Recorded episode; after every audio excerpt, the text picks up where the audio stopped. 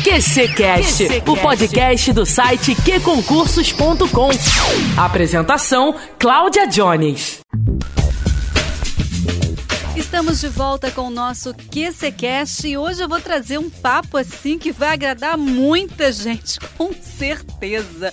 A gente vai conversar com o professor Renato Oliveira, ele é autor de livro, ele é professor para vários, eh, várias matérias como matemática financeira, matemática básica, matemática 4, matemática cavalo, raciocínio lógico, meu Deus do céu haja coisas exatas por aí. Se bem que raciocínio lógico não é algo muito exato, não, né? É, tem a parte que tem, tem a teoria a seguir, acaba sendo bem exato, bem melhor do que outras matérias que pode ser. Eu sempre brinco do português, né? Português você às vezes tem que procurar a opção mais correta, essas coisas todas. Então é bem exato, é assim. É, né? Seja bem-vindo mais uma vez ao nosso QCCast, professor Renato. E vamos falar sobre tabela verdade. É o terror de todo mundo, né? que o pessoal fica com aquele medo danado, tabela verdade. Sempre vem aquela pergunta: para que isso? Primeiro, porque os concursos estão adotando a tabela verdade? Porque ela vai obrigar você a ter atenção, a, a tua velocidade de raciocínio vai aumentar. É por isso que eles estão botando. E depois vem aquela parte que todos falam, né? Que tá aqui para arrebentar literalmente todo mundo. Mas não. Eu sempre falo pro meu aluninho: segue as aulas, você vai se dar bem. Assistam minhas aulas aqui no Questões de Concursos aqui no que concurso, vocês vão gostar, vão conseguir entender e a coisa vai começar a fluir. Porque no final das contas, a tabela verdade, se você for entender lá profundamente, como nós, professores, sabemos, você vai perder muito tempo. Então é mais fácil você seguir o que nós falamos para decorar umas regrinhas e você vai ficar de cara pro gol. Então é melhor decorar do que entender a tabela verdade. Se o aluno quiser realmente, aí depende muito da necessidade do aluno. Por exemplo, às vezes em cursos presenciais, online, até no online mesmo, o aluno chega dois meses da prova. Vai, é melhor ele decorar. Agora, se é uma coisa a longo prazo, ele vai entender que tudo é em cima dos diagramas, de diagramas, é uma ideia de conjuntos, ele vai conseguir, entendeu? Como o povo do concurso público é aquela galera imediatista que quer ali sair o edital, eu sempre brinco eu falo, Saiu um edital, abre a porta dos desesperados. Uhum. Todo mundo sai correndo para fazer o, o concurso. Então, a galera que vem assim, segue o que a gente vai falar que vai acontecer na prova. São os macetezinhos, né? Isso. Não, e, vamos... e, muitos desses candidatos que estão ali correndo o imediatista passam, né? É porque eu muita gente fala daquela ideia de fila no concurso. Eu não acredito nessa fila não. Eu acho que o cara tem que se dedicar. Determinação. Se ele se dedicar, abrir mão de baladas, noitadas, bares da vida, outras coisas, estiver determinado, como você falou, ele vai conseguir um resultado bom. É óbvio, tem que estudar. Não tem jeito. E para uns demora mais e para outros demora menos. Tem gente que tem facilidade. Sempre me perguntam, Renato, quanto tempo de estudo por dia? Cara, isso depende de pessoa para pessoa. Eu, por exemplo, nunca fui um cara que conseguia estudar mais de uma hora e meia. Então sempre estudava, uma hora e meia era o meu limite. Agora, tem gente que precisa de quatro, seis horas, é assim não dá diante. pra ficar forçando, né, professor? Não dá, Forçar. chega uma hora que ninguém aguenta mais, né? É. Mas voltando à tabela verdade, dentro do contexto de raciocínio lógico, para que, que serve a tabela verdade? A tabela verdade, ela dá o valor, ela dá o valor lógico das proposições compostas. Primeiro, que são proposições compostas? São aquelas proposições que têm os operadores lógicos. Aí vocês vão falar, Renato, quais são os operadores lógicos? Quem nunca viu? Tem o E, né, que é o chamado conjunção, tem o OU, que é a disjunção, tem o OU, que a gente chama que é o OU exclusivo, disjunção exclusiva, tem o famoso C então, que por sinal é o que mais aparece em tudo quanto é prova, que é o condicional, e tem o C somente C, que é o bicondicional.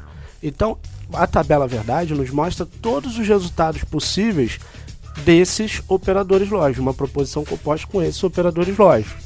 E daí começa a nossa brincadeira, aprofundando para diversas áreas. Aí, por exemplo, se você usa o seu computador hoje em dia, é graças à tabela verdade. É gra... Porque quem faz lógica de programação sabe que o tempo todo a gente está trabalhando com isso. Então temos várias aplicações que nós nem sabíamos, né? Uhum. Para cada, cada operador lógico é uma tabela? Assim, é o que eu sempre falo para os meus alunos. Muita gente fala, cada operador lógico é uma tabela. Não, não é isso cada operador a tabela, e vocês têm que entender uma coisa, a tabela é o resultado. Cada operador lógico tem uma, o que eu chamo de tabuada lógica, que é o que vai gerar o resultado. Por exemplo, se você pegar o E, que é um operador lógico existe, como é a tabuada lógica do E? ela diz que só é verdadeiro quando tudo é verdadeiro. Qualquer outro caso vai ser falso. Eu até dou um bisuzinho que é o que? Tudo vê, dá V. Se não é isso, é falso. E aí você, você monta a tabela dela. Não é que cada um tem uma tabela. Cada um tem a sua tabuada que vai gerar a tabela. Porque muita gente fala, ah, decora a tabela. Não, a tabela é qualquer uma.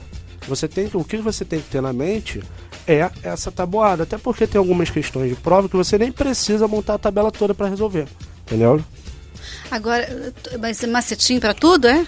A gente tenta criar uns macetinhos para tornar a vida do concurseiro mais fácil, né?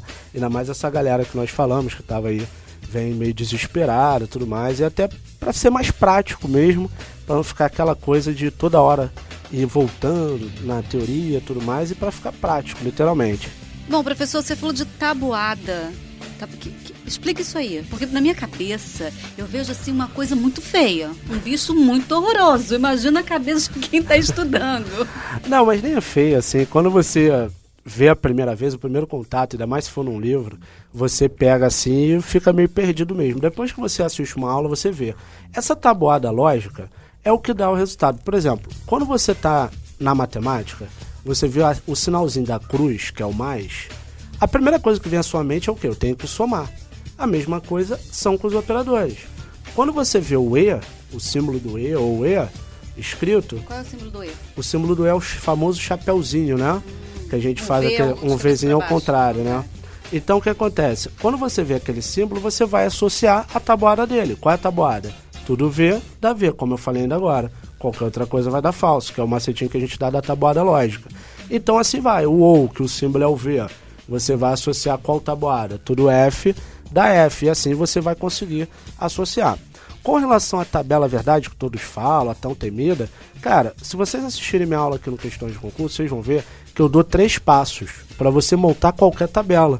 Se você seguir esses três passos, você vai conseguir tranquilamente. O primeiro passo é encontrar o número de linhas.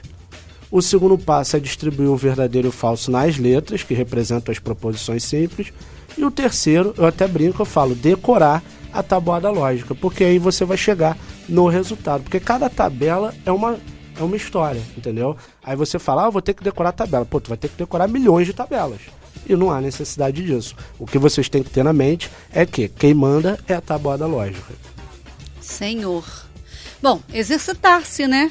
É o melhor remédio, muito treinamento. Né? Sempre. Né? Às vezes os alunos me perguntam, Renato, como é que faz para olhar para a questão e saber o que tem que ser feito? Exercitando. Eu tive que fazer isso, virei noite, né? Fiquei aí estudando para conseguir isso, correto? Para poder olhar para a questão, saber o que tem que ser feito, é sentar, exercitar, exercitar, exercitar. E para exercitar aqui no questões não falta. Isso é o que mais tem aqui para vocês, correto? questão, o nome do site já diz, questões de concurso, então vocês têm milhões de questões para ficar de cara pro gol no dia da prova. Agora, deixa eu te perguntar uma coisa, cada banca, ela trata a tabela verdade de uma determinada forma ou é a mesma coisa? Até, é engraçado, né, isso, porque a teoria é a mesma coisa, só que as bancas, cada uma cobram de um jeito. Aqui, se você quer aprender de verdade a tabela verdade, estuda para CESP porque ela cobra tudo que é possível e impossível, né? Tem até aquela piadinha que dizem, né? Que os olhos não veem, a SESP coloca, coloca na, na prova. prova. É literalmente, eles botam. Se você quer aprender de verdade, é isso. Agora, se você cair pro Mesaf, tem coisa, a tabela, a Mesaf não cobra a questão mesmo de você ter que montar a tabela verdade, é mais um jeitinho lá da argumentação que a gente faz as escadinhas e vai. A Exaf né? é uma banca cansativa, né?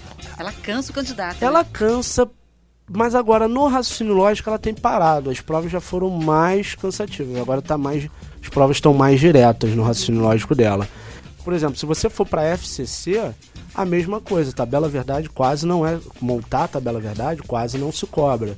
A banca que mais cobra mesmo é a CESP para vocês montarem a tabela verdade. Então, sempre recomendo aos alunos, quer aprender de verdade a tabela verdade e tudo mais, vai fazer a CESP. Até porque quando eu dou aula, presencial, eu gravo um curso, o de CESP é um curso à parte, porque tem certas coisas que só ela que vai cobrar, entendeu? Entendi. Um jeito que elas cobram e assim vai.